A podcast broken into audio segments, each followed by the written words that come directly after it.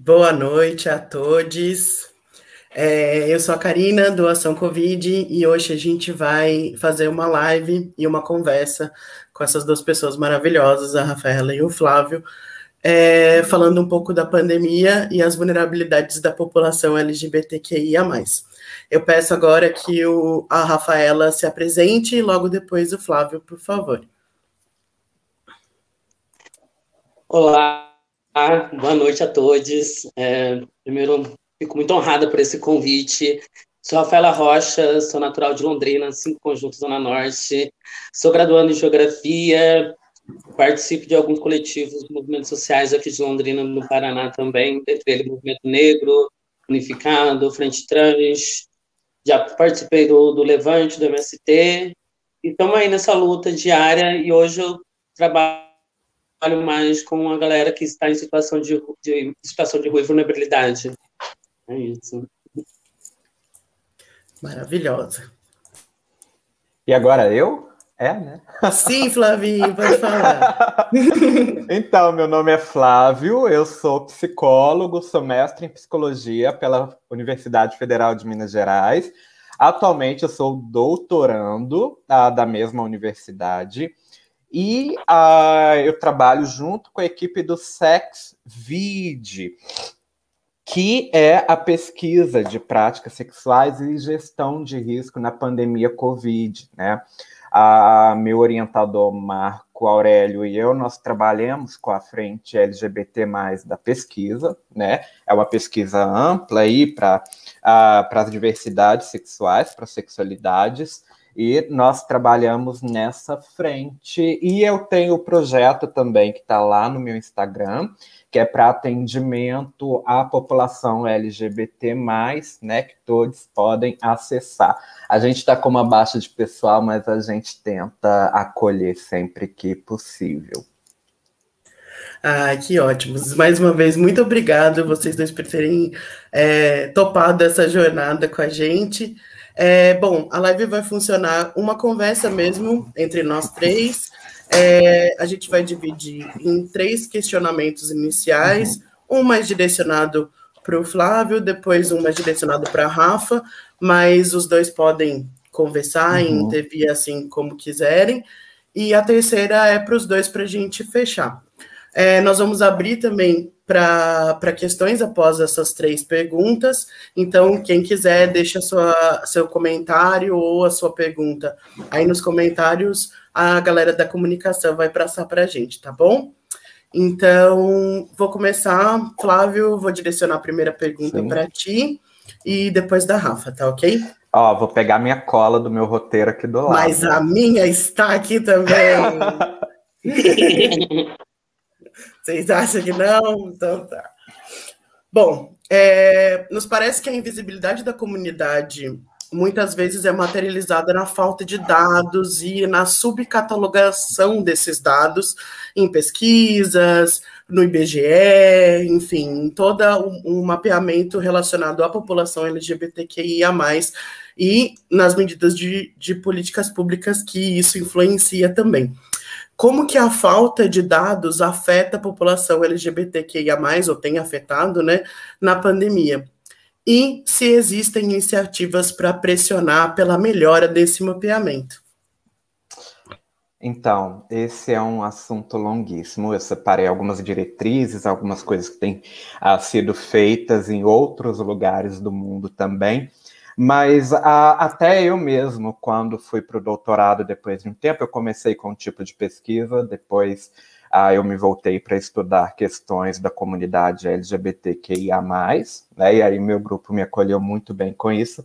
Mas antes eu mesmo participava de, de outras pesquisas com outros temas. E é algo tão estrutural, né? A falta de dados, até mesmo nas academias brasileiras, que eu tive cuidar, é, tive muita dificuldade quando eu precisei mudar o tema, né? Por ser um tema que me toca e por ser um tema que é pouquíssimo trabalhado. Uh, e aí eu acabei até mesmo mudando de programa, encontrando a equipe que eu estou hoje. Mas isso foi só um exemplo da minha trajetória, uh, para introduzir mesmo como é difícil fazer algumas pesquisas e principalmente alguns tipos de pesquisas uh, quando o assunto é algum tipo de minoria de direitos. Né? Então a gente acaba sofrendo isso, esse dano estrutural, né, que vai uh, desde a academia à racionalidade da gestão pública, como invisibilidade e apagamento. Né? E, e aí a racionalidade né, administrativa ela funciona de determinada forma. Eu não implemento políticas se não há número, né? Eu não implemento ações se não há número. Então, se eu não transformo, né, a, a, aquele montante de informações em números, né, dessa dessa era dessa racionalidade administrativa que a gente uh, vive, a gente não consegue justificar um orçamento para políticas públicas específicas para a população LGBTQIA+, por exemplo, né?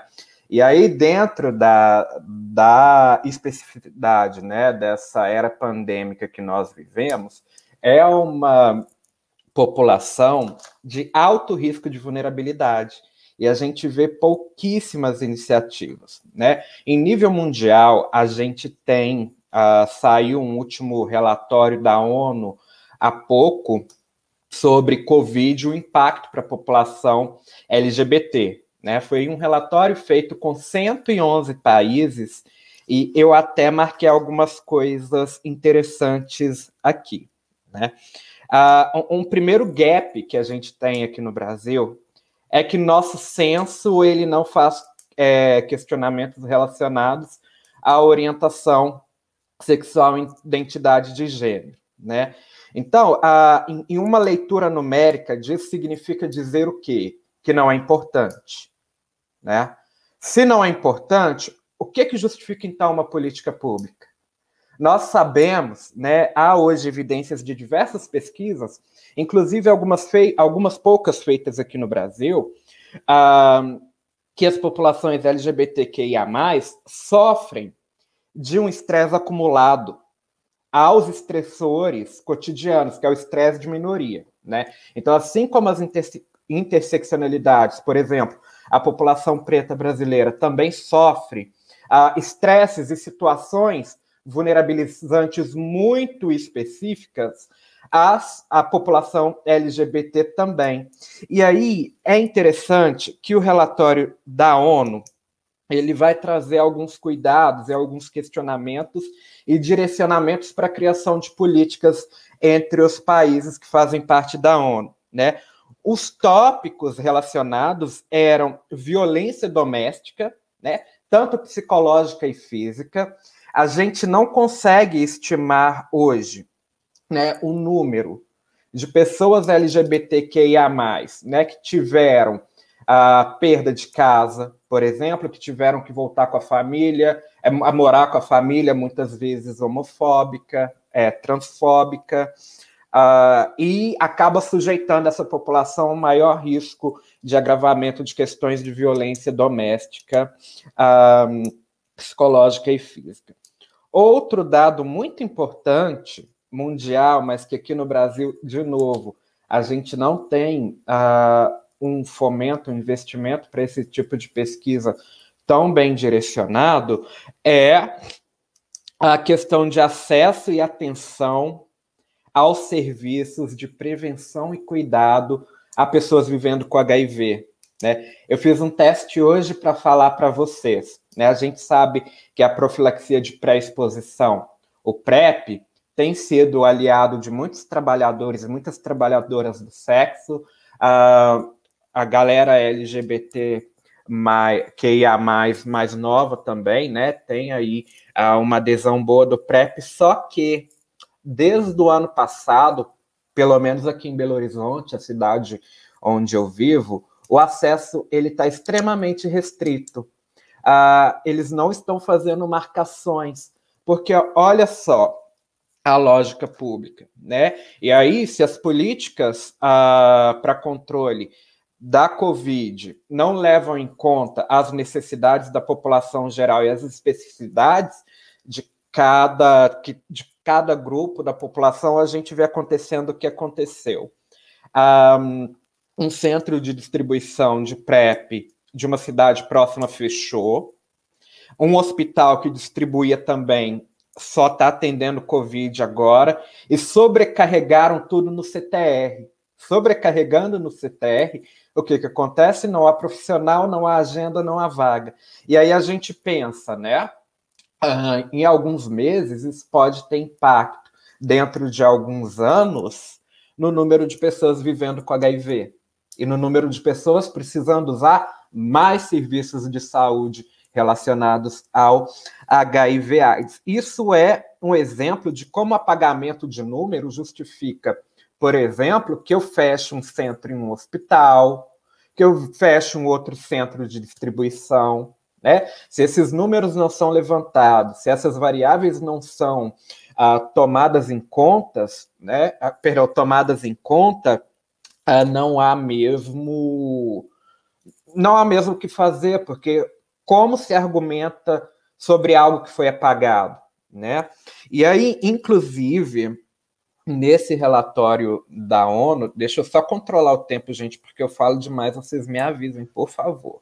Relaxa. Ah, nesse relatório da ONU, há algumas questões também, uh, como criminalização pelo mundo, né, e fechamento de fronteiras, né? Muitos países ainda há criminalização um, das siglas LGBT, QIA+, né? E, hoje essas pessoas se veem impedidas de trânsito.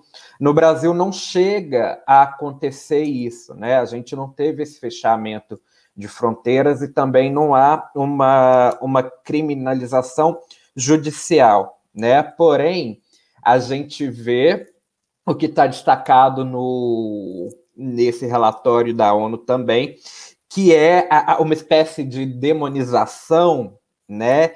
E patologização e estigma, né? Então, é uma população que já está em risco, né? Por um acúmulo maior de estresse, e que em muitos lugares né, há um discurso de ódio voltado para, por exemplo, a, a, a boates gay funcionando ainda. Essa cidade ficou assim por conta dessa população. Então, infelizmente, a gente ouve a, essas questões, né? Ou, por exemplo, ah, mas a promiscuidade das pessoas LGBT mais podem comprometer o isolamento. Então, não são coisas difíceis, infelizmente, uh, de se ouvir. Né? E aí a ONU pede para quê? Para a gente ter né, como foco de resposta os direitos humanos né, que, que é um campo extremamente prejudicado no Brasil ultimamente, né, tanto de maneira discursiva quanto de maneira orçamentária. Então, o que a gente vê são alguns lugares que tiveram sucesso nesse mapeamento. Por exemplo, uh, no Peru, há uma cartilha e há serviços de acesso a renda pela população LGBT, principalmente a população trans, né? Eles têm isso bem mapeado, eles sabem ah, com muita coragem os impactos que a pandemia pode trazer para essa população, e aí eles desenvolveram todo um serviço de transferência e contra-transferência, tanto para geração de renda ah, quanto para auxílio. Né? Interessante que a gente tem poucas iniciativas aqui no Brasil uh, de, de pesquisas de mapeamento. Tem uma pesquisa muito, muito importante que foi feita, ela está até aberta aqui ao lado, que foi feita pela hashtag Vote LGBT. E essa, um, essa pesquisa, ela abrangeu quase todos os estados, se eu não me engano, e tem mais de 8 mil participantes. Né? Então, a gente tem uma expressão interessante aí para olhar para esses números. Um, era o diagnóstico mesmo né, da, da população, da comunidade LGBT na pandemia, e aí aponta alguns desafios. Quem puder, foi feita junto com a All Out, né? Uh, quem puder, vale a pena dar uma olhada, traz até muitos relatos, né? Você pode e repetir, aí, Flávio, para gente, por posso. favor? É, a pesquisa ela se chama LGBT+, na pandemia, né? É do hashtag vote LGBT, né? Uh, depois eu posso até deixar, se tiver aberto aqui, eu posso até deixar o, o link aqui para vocês. Ah, tá aqui. Deixa eu deixar o link que é um ótimo material, né? Mas acaba que esse tipo de material uh, deveria estar tá sendo tá sendo fomentado aí, né, por políticas públicas, etc, etc, mas não é. Né? Então, a gente vê uma coisa que a, a ONU preconiza, né, que é a integração né, da sociedade civis com o governo para gerar soluções, e parece que a gente não tem tido muito esse diálogo, mas essa foi uma iniciativa muito boa. E aí mostra em números o quanto um, os LGBTs que ia mais, né, são prejudicados na pandemia por conta de estigma e acesso à saúde, a perda de emprego, a ter, né, que ficar na casa com parentes homofóbicos, por exemplo, ter que esconder essa identidade para não sofrer danos. Uma coisa muito importante que vem agravando quadros de saúde mental é o isolamento físico, né? Antes, as pessoas uh, se juntavam, uh, tinham comunidades, tinha aí uh, um suporte social. Hoje isso se faz pela internet.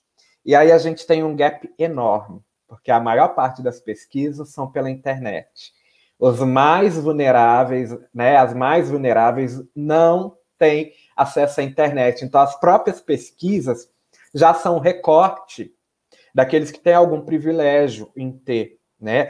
Algo que nos chama muita atenção também, Karina, é a questão da interseccionalidade, né?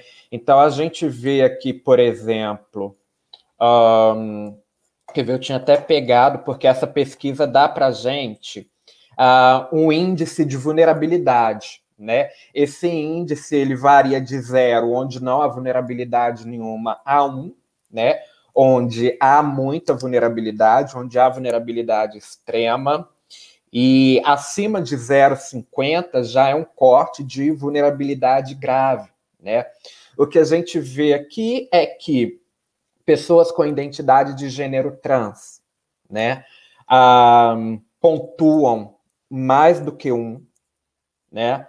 Um, pessoas pretas, pardas e indígenas também, né? Então a gente vê essa questão da interseccionalidade, né? Então, de acordo com a sua identidade, de acordo com a sua raça, esses estressores aí, a sua vulnerabilidade vai aumentando. Só que, de novo, se isso não entra ah, numa lógica de pesquisa, numa lógica de não invisibilizar, né, mas torna, tornar como cidadãos de direito essa população, então a mudança ela fica ela fica difícil. Uh, e uh, o que ocorre também, né? Deixa eu ver. É, é isso, né? Então acaba que sociedade civil e nós temos que ir pressionando para que haja criação de dados. Uma tentativa, por exemplo, de ter mais dados sobre mapeamento de práticas sexuais e a gestão de risco na pandemia, né, é a pesquisa do SexVid, da qual eu faço parte, que vou deixar para vocês aqui também o link Por favor. no site, né? Nós terminamos agora o questionário e nas próximas semanas já vai estar aberto para resposta, né? A gente quer investigar, inclusive, ah, como o uso da tecnologia ah, tem ajudado ou não na gestão de risco. Então, tem vários pontos importantes, né? Vão das práticas sexuais até o que eu falei lá do estresse de minoria. Bom, eu acho que por enquanto é, é, isso que eu trouxe, né? Eu Perfeito. não sei se ficou confuso, é muita coisa. Não. Ficou Ótimo. Ótimo, Flávio. Eu É, é agradeço um panorama muito, muito, muito, grande. muito a, a oportunidade de falar e a oportunidade de contribuir para que nós não sejamos mais tão invisibilizados, né? Com certeza. É, já pegando o gancho um pouquinho na sua fala que, que você traz exemplos, a gente também tem o, o ANTRA, a Associação Nacional é, Uhum. de Travestis e Transsexuais, que tem tido um papel, também vou colocar o, o link aqui, Uhum. é, um papel crucial no mapeamento, principalmente relacionado às questões de violência e de assassinatos de, das travestis e das transexuais no Brasil. Então, que é alarmante, a gente teve dados é, muito preocupantes já nesse primeiro semestre, é, superando a marca de 56 mortes já, de 54 é, mulheres trans ou, ou, travesti, ou travestis, e, e, do, e duas mortes de homens trans. Então, a gente também tem esse lado dos dados que precisam ser identificados com urgência para a geração de políticas públicas. Mas muito bom, Flávio, obrigado. É, Rafa, você tem alguma coisa que, que queira falar sobre isso? A gente pode passar para a sua pergunta?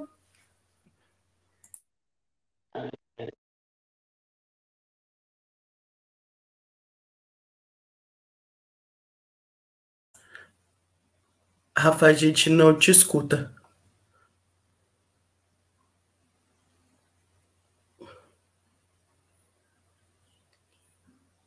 Isso. Então, agora tá meu.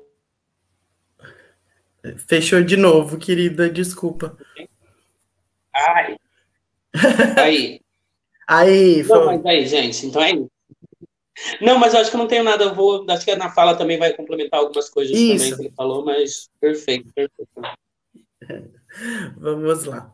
Bom, nesse panorama todo, com o avanço desse governo conservador que ceifa muito da, dos dados e das políticas públicas e cada vez mais tem eliminado é, numa política necropolítica, né, genocida, a, a gente tenta entender que dentro deste contexto de escassez dessas políticas públicas, como que as redes de apoio foram afetadas durante a pandemia e quais foram os desafios que foram identificados. É, a gente sabe que a pandemia ela só é, escancarou as nossas desigualdades e as nossas vulnerabilidades. Ela não trouxe muita coisa nova no cenário, mas ela, é, de uma certa forma, ela tornou elas muito mais intensificadas. E quais foram os caminhos que a militância teve e tem tido para tentar se proteger durante a pandemia, né, Rafa? Ninguém melhor que você para trazer essa, essa questão. Sim, né, gente? É, ele colocou bastante dessas questões dos dados, né?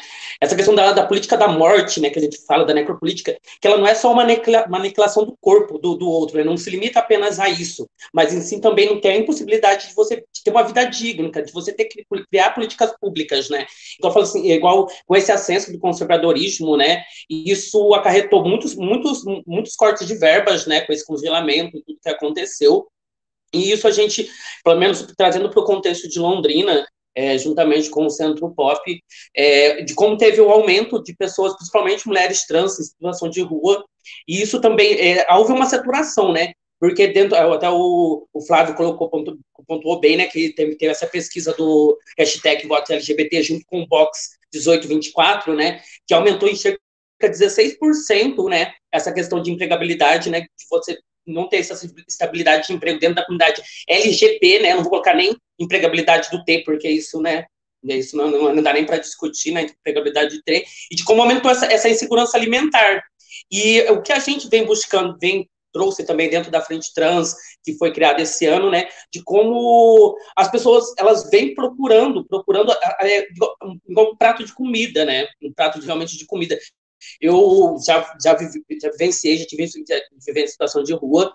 Então, dentro dos coletivos, tanto da Frente Trans Londrina, dentro do, do, da frente feminista. Então você vê um, um acesso a esses territórios que a gente que a gente acessa para fazer essas campanhas de doações de cesta básica, é, porque assim, você geralmente você vai num território é, numa das quebradas, só que você não tem esse levantamento né, de dados para saber quem que é a comunidade LGBTI dentro daquela comunidade, daquele território. Isso acaba agravando mais e isso também impossibilita, é, na verdade, até a pessoa, a pessoa LGBTI, ela, por não ter acesso a essas informações, ela se sente, ela se sente constrangida de chegar num CRAS e pedir cesta básica porque igual ele colocou que é, como a gente nem está dentro do, do, do, IBGE, dentro do censo, então isso acaba, o que acontece? Acaba não gerando dados, acaba, você não consegue, o que? Até as ONGs, as instituições que, que trabalham com a comunidade LGBTI, elas acabam não tendo uma base, tipo, científica, né, para você falar assim, nossa, a gente precisa de políticas públicas para determinados,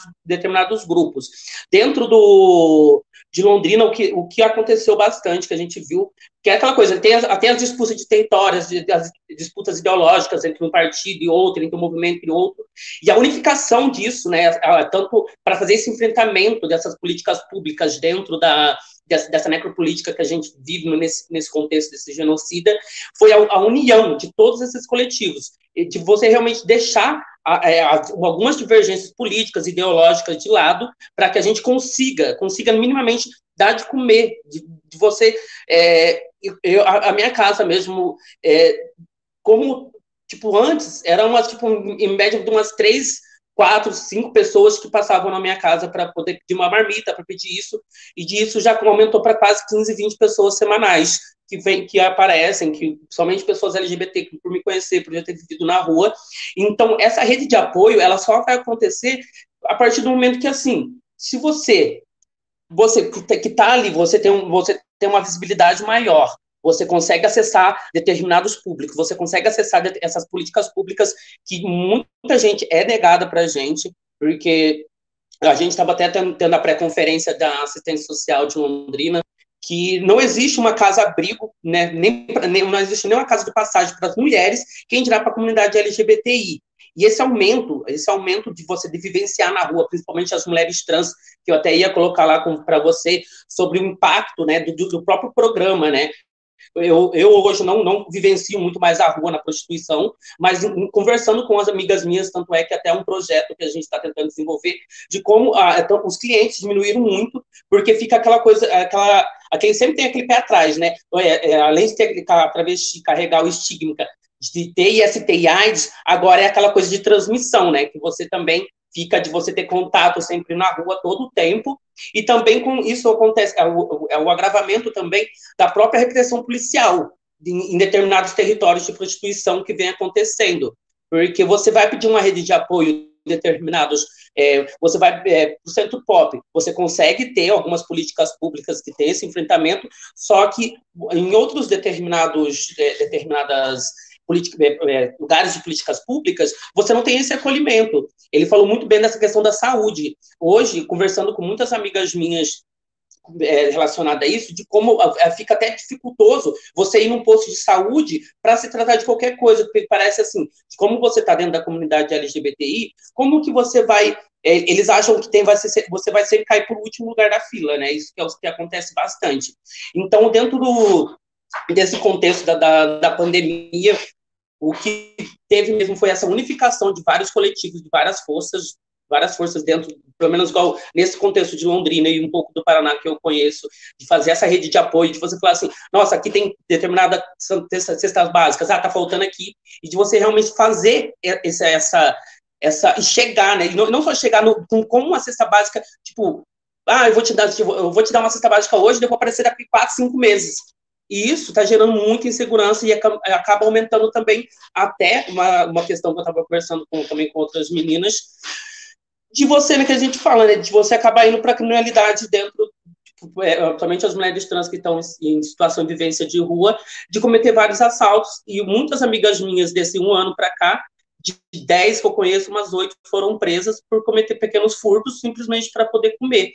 E isso, isso gerou também um, um, um grito mesmo dentro, dentro do, do, dos coletivos, que não são coletivos LGBTI, mas dos movimentos sociais, de como vocês, a necessidade de ouvir a comunidade LGBTI, que geralmente já é, não, é não tem empregabilidade, você já não tem, não consegue ter uma renda fixa, daí já acontece todos esses cortes de políticas públicas que não vem acontecendo, e a gente vai, vai o que? Vai agravando, vai agravando, vai fazendo aquela estrutura que você não consegue, você não consegue sair, parece que você não consegue sair daquilo. E vem, olha, é, olha, eu fico muito emocionada mesmo em falar sobre isso, porque eu perdi pessoas, eu perdi muitas mulheres trans que trabalham com a prostituição, que se contaminaram, que se contaminaram e que, que ainda estão na rua fazendo, continuam fazendo os seus programas. Não tem uma coisa de falar assim, nossa, vou, vou seguir todas as medidas de segurança fazendo programa na rua. Como que você vai fazer isso? Então, isso é, uma, é, é, um tensionamento também, dentro não só, não só da comunidade LGBT, mas de todos os movimentos sociais, principalmente da esquerda, de dar esse amparo de dar esse amparo não é só, não, igual eu falei, não é só chegar com uma cesta básica, é, é questão de saúde mental. Você não consegue, muitas, muitas mulheres trans, é, igual falou, teve que voltar para o seu convívio familiar e sofrer agressões e abusos constantes. Então, essa readequação dentro do, dos movimentos sociais, ela é uma luta que sempre veio, só que com a pandemia ela está escancarada, ela está escancarada e, e a gente está cansada, cansada, igual eu até publiquei ontem falando sobre isso, de a gente ter que gritar, berrar, e sendo que é um espaço que é, é uma, é, um, é uma dívida histórica, não, só, não é só uma dívida histórica dentro da comunidade LGB, é uma dívida histórica da esquerda, com, principalmente com, pessoa, com, as pessoas trans e com as pessoas de vulnerabilidade, com as, com as pessoas é, LGBTs negras, que tem, não, não consegue, não consegue ter essa empregabilidade, já não, não existe, e que teve só esse agravamento. Então, a unificação disso e a troca de informações, que é assim, ah, tal, tal grupo conseguiu ter em território saber quais são as mulheres trans ou quais são as pessoas LGBTs que estão nessa, nessa necessidade, e de realmente se reorganizar as doações, que não ficar só naquela coisa que a gente estava falando, de disputa de território. Ah, determinado grupo fica só com tal quebrada, determinado grupo só com tal quebrada. E não, Hoje tem que ter essa unificação, porque está todo mundo, está todo mundo né, nessa, né, nessas margens, nessas, não só na periferia em si, mas nas franjas da, da, da, da sociedade. Né? Então, isso, isso acaba. É, eu acho que, pelo menos numa leitura que eu venho conversando com umas amigas minhas, que isso trouxe essa unificação, unificação mesmo assim, de vamos, vamos se unir, vamos se ajudar, mas não simplesmente como palco político, né? Porque você, é, essa questão de você querer é, ajudar o outro é sempre para tirar fotos, colocar lá e para ganhar likes. E não, gente, a gente está aqui para salvar vidas. A gente está aqui para dar de comer. Assim, só quem, quem já viveu na rua, revirou lixo para comer, de fazer transar só para ter um prato de comida. E, e, isso não, não é só dentro da comunidade LGBT. Você, eu, você vê muitas mães solos, muitas mães solos, às vezes até recorrendo à prostituição para poder fazer isso. Então, essa rede de apoio ela tem que ser para além de simplesmente é, tirar foto, ganhar likes e pensar nas eleições do ano que vem. Não, não é isso. Porque isso a gente vai demorar mais muitos anos, e de todas essa, todos esses cortes que teve, a gente vai demorar muitos e muitos anos para a gente recuperar todos os, os direitos que foram conquistados a base de muita luta, de muito salto na porta, de muita navalha arrancada da barra da saia. Então, essa, essa unificação ela é mais importante não agora, para dar esse sustento, para que a gente fique vivas para essas lutas que vão acontecer. Então, é, dentro das organizações, é, a gente viu essa, essa maior flexibilidade, né? Porque se a luta não é interseccional, não tem revolução. não é só uma, porque você fica, tem muita gente, tem alguns movimentos que só trabalham questão do, da classe trabalhadora, e ah, só não sei o que, só da, da raça. Mano, se não for raça, classe, gênero, a gente não vai sair, não vai sair, não vai existir porque não é uma luta identitária. Ser LGBTI não é uma luta identitária. É uma luta revolucionária. A gente é linha de frente, sempre fomos linha de frente. Então, isso fez com que, os outros demais eh, movimentos sociais da esquerda agora de, de, tiveram visibilidade muito maior, ainda mais com todas as candidaturas LGBTs que a gente conseguiu, principalmente das mulheres trans. Isso a gente chegou e chegou para ficar. Ele chegou, digo, assim, é, é pelas que se foram, pelas que estão e as que. Então, essa unificação ela, tá, ela vem surgindo, ela está ficando muito maior dentro, dentro, desse contexto de Londrina, pelo menos que é onde eu tenho a maior propriedade para poder falar. Então, de você realmente parar com aquele ego, ego tipo, ah, eu consigo, ah, eu consegui doar 50 cesta básica, ah, eu consegui, não. vamos doar para quem tem. Se está sobrando uma aqui, vamos colocar em outro lugar. E não ter só aquela coisinha de, de ah, não, eu, eu vou deixar uma cesta ali estragar porque não é meu território, não é, não pertence ao meu grupo. Então, essa unificação é a coisa assim, que eu vi mais dentro do enfrentamento da comunidade LGBTI, das pessoas acessarem a isso. É, eu acho que mais ou menos é isso. Não sei se eu saí um pouco do contexto. Igual eu falei, não. sabe das coisas que vem acontecendo, então eu também estou um pouco desestabilizada de algumas coisas, gente. Até peço desculpa. Imagina, não tem, não tem que pedir desculpa nenhuma, eu só tenho a agradecer essa fala tão potente. Eu estou emocionada e acredito que o Flávio também e todo mundo está assistindo a gente. A gente nunca pode perder é, a linha de raciocínio de que o primeiro tijolo atirado em Stonewall foi uma mulher preta, trans. É, toda essa revolução, tudo que a gente comemorou, comemorou ontem ou chamou atenção, foi uma mulher preta trans que começou tudo isso. Então, se a gente. E são, são vocês que continuam na, apanhando, são vocês que continuam puxando a navalha e continuam lutando por todos nós serem, termos os avanços que temos. Então, é. olha, muito obrigado pela sua fala e. Eu, eu, eu sempre, eu, colocando nisso que você falou da, da coisa, que eu sempre falo, que é que muita gente né, vem falar, né, na questão do, do, da, do barraco travestida, porque é isso, a gente chega com na, só com o salto na porta, arrancando a navalha. Quando os outros vêm me pedir paciência histórica, eu sempre falo assim: primeiro, então, vocês lutem para ter uma reparação histórica com a gente. Aí depois, quem sabe, a gente começa a ter paciência histórica com vocês. Então, não é disso, não é, não é, não é do que eu falei de atacar, mas é disso. Vem, primeiro, vem pedir paciência histórica, paciência histórica, não. Eu quero reparação histórica. Eu quero reparação histórica para todas, para todas que, estão que, que, se foram de forma muito cruéis estão, estão indo. E esse e, Gente, é isso. Vamos se unir, porque se não for assim, gente, então vai cada um, vamos tirar as siglinhas, cada, cada um vai ficar na sua sigla e cada um se luta. Ou a gente faz unificação ou não, né? E é isso. Exatamente. Flávio, você quer comentar alguma coisa? Não, só falar que a fala da Rafaela enche a gente de esperança, né? Fala sério principalmente nesse contexto de necropolítica, ouvir uma fala tão potente é, chama a gente para ação mesmo, né? Não tem como não, não se sentir tocado, principalmente por isso, né? Quem atirou o tijolo em Stonewall foi uma mulher preta e trans. A gente está falando aqui por conta disso, né? Nada mais além disso.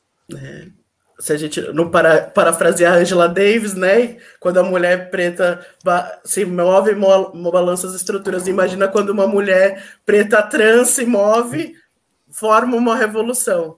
É isso aí. Ai, gente, eu vou encaminhar para a última que, questão que a gente tinha combinado uhum. no nosso roteiro e a gente já tem um, uma perguntinha para o Flávio depois e também uhum. para a Rafa, se ela quiser comentar, tá bom? Gente, é, como vocês enxergam um caminho, vocês dois já falaram um pouco uhum. disso, mas só para a gente fechar, enxergam um caminho é, tanto dentro da academia quanto dentro dos espaços de militância para fortalecer as redes de apoio e ultrapassando essa esfera micro que a Rafa tanto falava, né, do, da ajuda micro, né, do, do, do, do local, e pensar em efetivar políticas públicas de enfrentamento para diminuir a vulnerabilidade da comunidade LGBTQIA, como um todo. Então, Rafa ou eu? Eu, Rafa. É eu quero ouvir mais a Rafa, gente.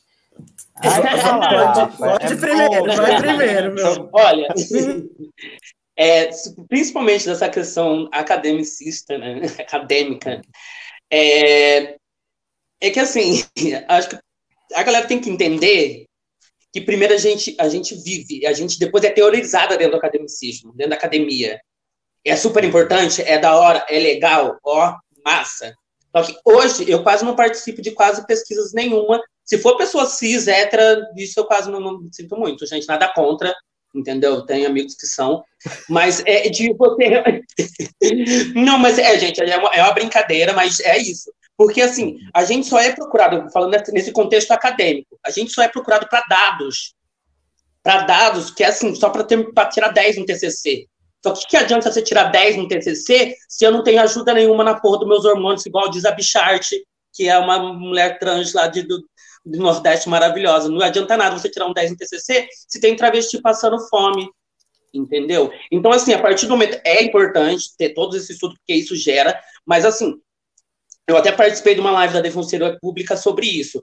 Vocês que estão na academia, nós que estamos aqui também, porque a gente também está aqui para criar e agora falar sobre nós, mas as pessoas que vão estudar pessoas trans, pessoas LGBTI no contexto mesmo, que não só termine o seu TCC, apresente ele, mas que efetive, que não, ele vire um projeto de extensão, que ele saia da academia, para pressionar porque, assim, tem que dar a porra da carteirada, parceiro. Tem que dar a porra da carteirada mesmo para conseguir políticas públicas. Porque não adianta nada publicar o textinho lá lindo, maravilhoso, que vai sair em, em, em várias universidades, sendo que não, só vai tá, só vai estar tá meu, só vai estar tá meu dado lá, só vai estar tá meu nome. Ah, eu entrevistei a Rafaela, ah, eu entrevistei tal pessoa. E é importante, sim, mas isso agora depois que acabou a entrevista, igual a gente estava falando, né? Me, blo, me bloqueia, tal, não quero mais nem saber da, da, da tua vida. E é isso, o academicismo ele é importante, ele é, é, é as vias que a gente consegue mesmo para estruturar políticas públicas, só que a gente tem que efetivar, efetivar e efetivar concreto, assim, entregar realmente, não é entregar, não é no assistencialismo, não é num, nossa, estou aqui te fazendo uma caridade, não, não é isso. Eu falei, é uma reparação histórica, parceiro, é no mínimo isso que você tem que fazer, né? É, e, eu, e daí essa questão academicista, qual que é a outra parte da questão, menina? Eu me perdi um pouco. é, é, imagina, mas é mais da, da militância de fortalecer tudo isso e efetivar ah. políticas públicas, então passando dessa Sim. parte da academia. Tá. E daí sobre a questão dos espaços políticos, né? É uma coisa que eu, igual eu falei, vou contar um pouco das coisas que me aconteceu, que me acontece. Hoje tem lugares assim, lugares que eu não posso ocupar, eu nem me permaneço. Em lugares que eu tenho que gritar, que eu tenho que eu nem me permaneço para construir isso.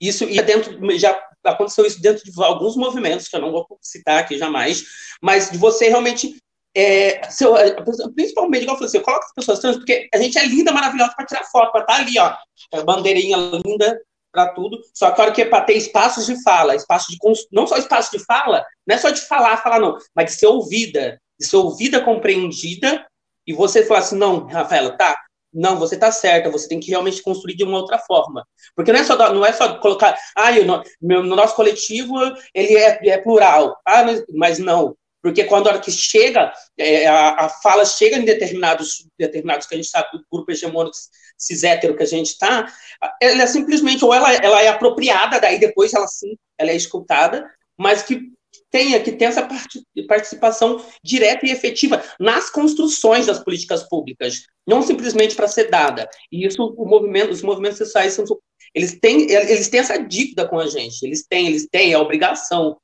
E eu, eu creio que seja esse o caminho que a gente precise, necessite, na verdade, né?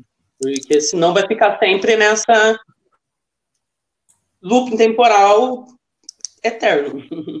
Sim, nessa discussão de sexo dos anjos, né? E não é, materializar, com certeza. Sim. Flávio, você quer falar alguma é. coisinha? Gente, é tão difícil falar depois de Rafaela, olha isso. estou aqui, ó, pasmado, né, positivamente. É, tem algumas questões importantes, né, sobre academia que por muito tempo, né? E ainda hoje a academia ela é um lugar de privilégio. Ela é, não é um lugar inclusivo, né? Um, nos últimos anos que a gente tem visto o aumento de estudantes pretos, de estudantes trans, né? Uh, e, e, uma outra questão interessante que a Rafaela trouxe e que a Karina falou sobre materializar, né? E aí eu vou entregar um pouquinho da veia marxista no sentido de a gente já passou de, uh, de fato um, muito tempo entendendo o mundo, né? Agora cabe a gente transformá-lo. Então nós sabemos uh, nós sabemos muitas, uh, muitas coisas. Tem material produzido, não é suficiente, não é. Mas a Rafaela ela está falando de coisas muito concretas, coisas muito concretas que não precisam levar 5, 10, 15 anos para serem mapeadas, que basta vontade pública. E aí, qual que seria o nosso papel nisso? Né? Uh, a gente vive dentro de um município e a gente pode criar conselhos, a gente pode pode pressionar, né, num nível mais próximo da nossa casa para que isso ganhe voz, né? Às vezes nós ficamos com lutas muito tópicas, como mudar o Brasil, como mudar o mundo, e a gente se esquece que muita coisa começa é, é, em um nível mais regional, né? Como, por exemplo, uma pressão pública, coletivos organizados para pressionarem ao governo a fazer uma casa de acolhimento, por exemplo, ou a criação de ONGs que possam receber fomento público. Né? Tudo isso seriam, seriam caminhos possíveis. Né? Mas, como a Rafaela falou, é, eu vejo uma necessidade, e é uma necessidade urgente, de nós pegarmos o que já foi produzido, porque há bastante coisa, e transformar isso em ato, transformar isso em ação. E, e a questão das extensões é maravilhosa, né? Porque tem muita coisa que a gente desconhece ainda, tem muita coisa para ser teorizada, mas para mim, particularmente, de nada vale a teoria pela teoria se as pessoas não participam ali como sujeitos e como sujeitos políticos, como sujeitos de escolha, não como objetos de pesquisa para os acadêmicos. Né? A, a gente tem que estar tá aí para, através do conhecimento científico, da sistematização, do que já foi teorizado, de um entendimento sobre o mundo, transformar. Né? Então, Rafa, eu só tenho a agradecer pela sua fala, porque, ó. Com certeza, nossa. É, eu sei que tem um monte, um monte de gente acompanhando que também é da academia aí, então, galera, ó, aproveita isso, bebe, que tá muito legal. Bom, gente, é, a, tem, a gente tem uma questão é, que chegou que pode ser respondida pelos dois, se quiserem. É algo específico, mas a gente joga aí, vamos ver. É, é da Luana. É, Flávio e Rafaela poderiam comentar se, é, se podemos correlacionar a falta de saneamento e a, in, e a intensificação da, a intensificação da vulnerabilidade LGBTQIA+, ao aumento de riscos na pandemia. Então, a gente está falando sobre uma estrutura da cidade em relação à vulnerabilidade da, do, da população LGBTQIA. Então, olha que, que interessante. Vamos pegar o exemplo que para a comunidade LGBT que ia mais, né, LGBT, principalmente homens gays e mulheres trans, uh, não é a primeira pandemia que a gente vive. A gente já sobreviveu à pandemia de HIV e AIDS, né? Então, a, toda essa história construída, né, com muita luta, com muita participação de mulheres trans, com muita participação das outras siglas, a, tornou o Brasil um dos países exemplo para o controle uh, de HIV/AIDS. Né? Por que, que eu estou tomando isso como exemplo? O que, que a gente vê? Controle de HIV. AIDS. A gente vê políticas aí de redução de danos, né? A gente vê uh, políticas, né? E, e aí dentro da história, médicos que foram para as ruas perguntar mulheres trans que se prostituíam sobre a vida delas, como era, aprender sobre tudo isso, né? Então nós temos toda uma construção aí. E aí, onde que entra o saneamento, Flávio? Bom, eu ainda, pelo menos aqui na cidade, não há, né, uma política, por exemplo, de distribuição de sanitizantes e máscaras para uh, ah, mulheres trans que estão na rua, por exemplo. Eu ainda não vi nenhum serviço muito específico que não venha de uma iniciativa privada ou que não venha de uma organização, de um coletivo. Eu posso estar errado, mas não, não me veio aos olhos. Lá naquele relatório da ONU, é um relatório muito importante que foi distribuído ah, para os países como uma diretriz né, ah, do que fazer para não vulnerabilizar ainda mais a população LGBTI. Uh, dentro desse relatório, tem uma parte muito importante falando do saneamento e da falta de saneamento básico. Né? Muitas vezes, na internet, em pesquisas, nós temos acesso a uma a, a gays e lésbicas, né, em sua maioria com acesso à internet, uh, em sua maioria brancos, inclusive na pesquisa do Vote um, LGBT, tem algumas falas no sentido a pandemia não me afetou tanto. Né? E aí, quando a gente vai fazer esse recorte, são recortes, né, mesmo com outras vulnerabilidades, recortes de privilégio, como ser cis e branco. Né? Então, olha só, a, a, resumindo, né, que eu já estou falando demais. A, se há impacto, há, de novo, tem como quantificar esse impacto?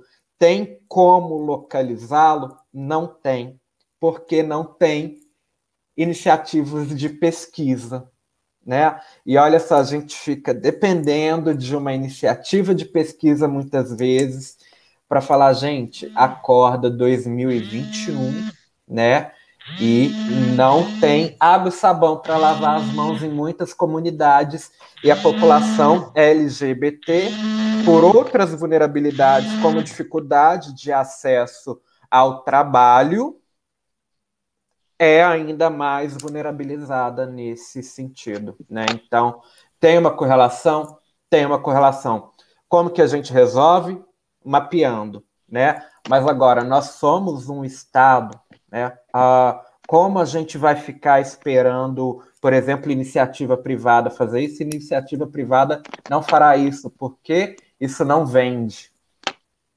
Né? Nós não podemos esquecer disso. Como a Rafaela falou, se fosse uma ação de entregar álcool em gel do marketing de uma empresa para ganhar likes, hashtag eu me importo, né?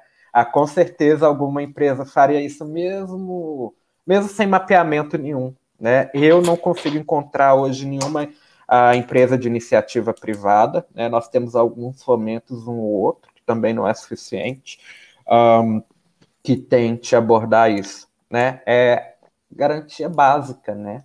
Está é, dentro aí dos direitos humanos.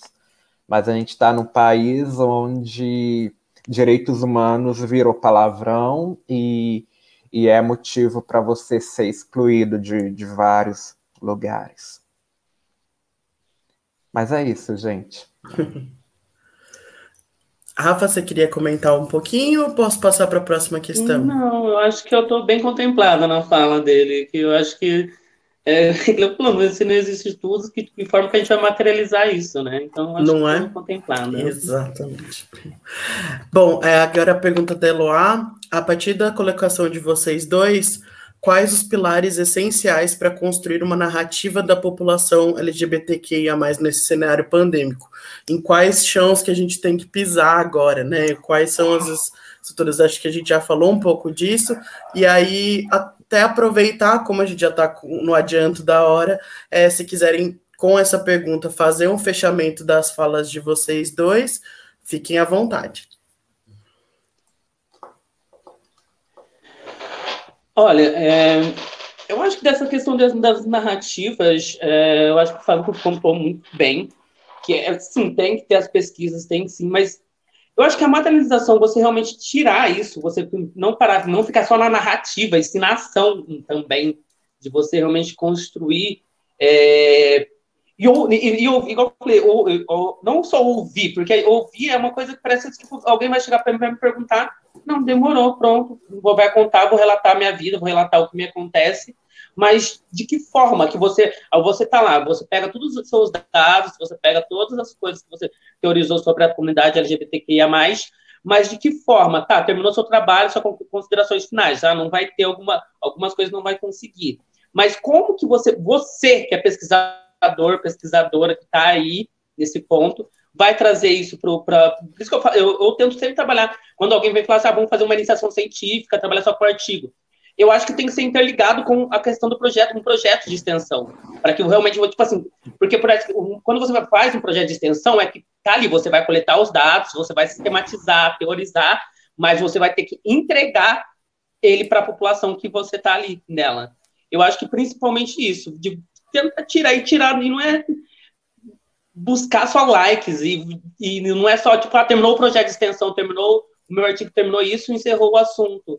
E, e, e levando isso no, no, dia a dia, diariamente, é, ajudando, tendo uma rede de apoio que você você sabe que ah, tem, tem algum amiga, um amigo LGBTQIA+, que está precisando de uma necessidade, não é simplesmente você ir lá falar assim, isso não é caridade, é realmente você dar um apoio, porque é horrível, igual eu falei assim, vocês sabem que de, de, de ficar ajuda, você tem que ficar se humilhando, e é disso, é você ter essa essa propensão de você, você ter essa, essa você não vou ajudar a pessoa, vou ajudar, mas não nesse sentido nossa, tirei, me ajudei, pronto, tirei a fotinha e vou para lá. Então, criar narrativas que sejam palpáveis, que atinjam todas as, não, todas as siglas, não só uma delas. Porque a gente vê é essas narrativas, elas só continuam sempre no L, no, no L e no G. Não vou colocar nem o B muito né, né, nessa questão ainda, porque ainda tem toda essa invisibilidade da sexualidade, né? Mas que realmente sair, sair desse estigma do L, L, LB, LB, LB, LGB e, e sair. Eu acho que é é o fundamental. Realmente ter pessoas, pessoas LGBTs dentro desses espaços já é uma grande coisa, mas comecem a ouvir, ouvir quais são as necessidades emergenciais de curto, longo e médio prazo. É isso que é essa necessidade que é primordial, porque tem coisa que é urgente para agora. Tipo, é, até a gente estava falando sobre uma questão da, das políticas socioassistenciais de Londrina, principalmente para as é, pessoas LGBT em situação de vivência de rua. Eu até deixo aqui, mano, meu, nossa, Bianca Morim presente, que foi uma mulher trans, uma das mulheres trans que eu tive o prazer, o privilégio de conhecer na rua, de conhecer de quando eu morava na rua. E ela faleceu por não ter uma casa-abrigo, não ter uma, uma política de assistência de acolhimento à pessoa LGBTI em situação de rua. Então, e, e é políticas para agora, não é uma política que você vai teorizar e coisa, vou demorar 10 anos para poder tirar do papel. Não, já tem estudos ali, já tem, tem pessoas de vulnerabilidades. Então, e precisa de políticas para ontem, para agora. Porque a fome não espera, o frio não espera, a dor não espera. Então, eu creio que seja isso, um pouco. Flávio? Sim. Ah, você pode repetir a pergunta para mim? Claro.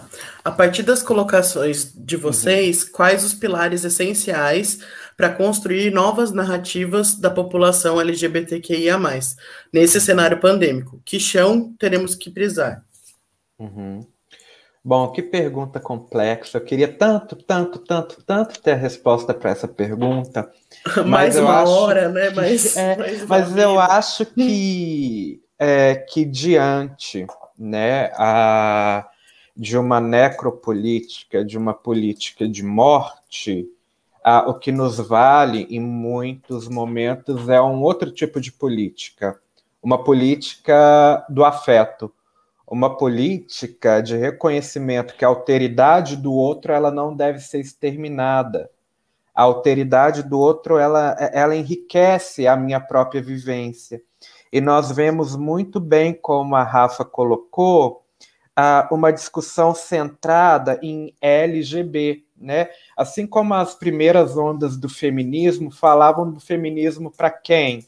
Né? Feminismo para mulher branca, livre, de classe média, classe alta, né?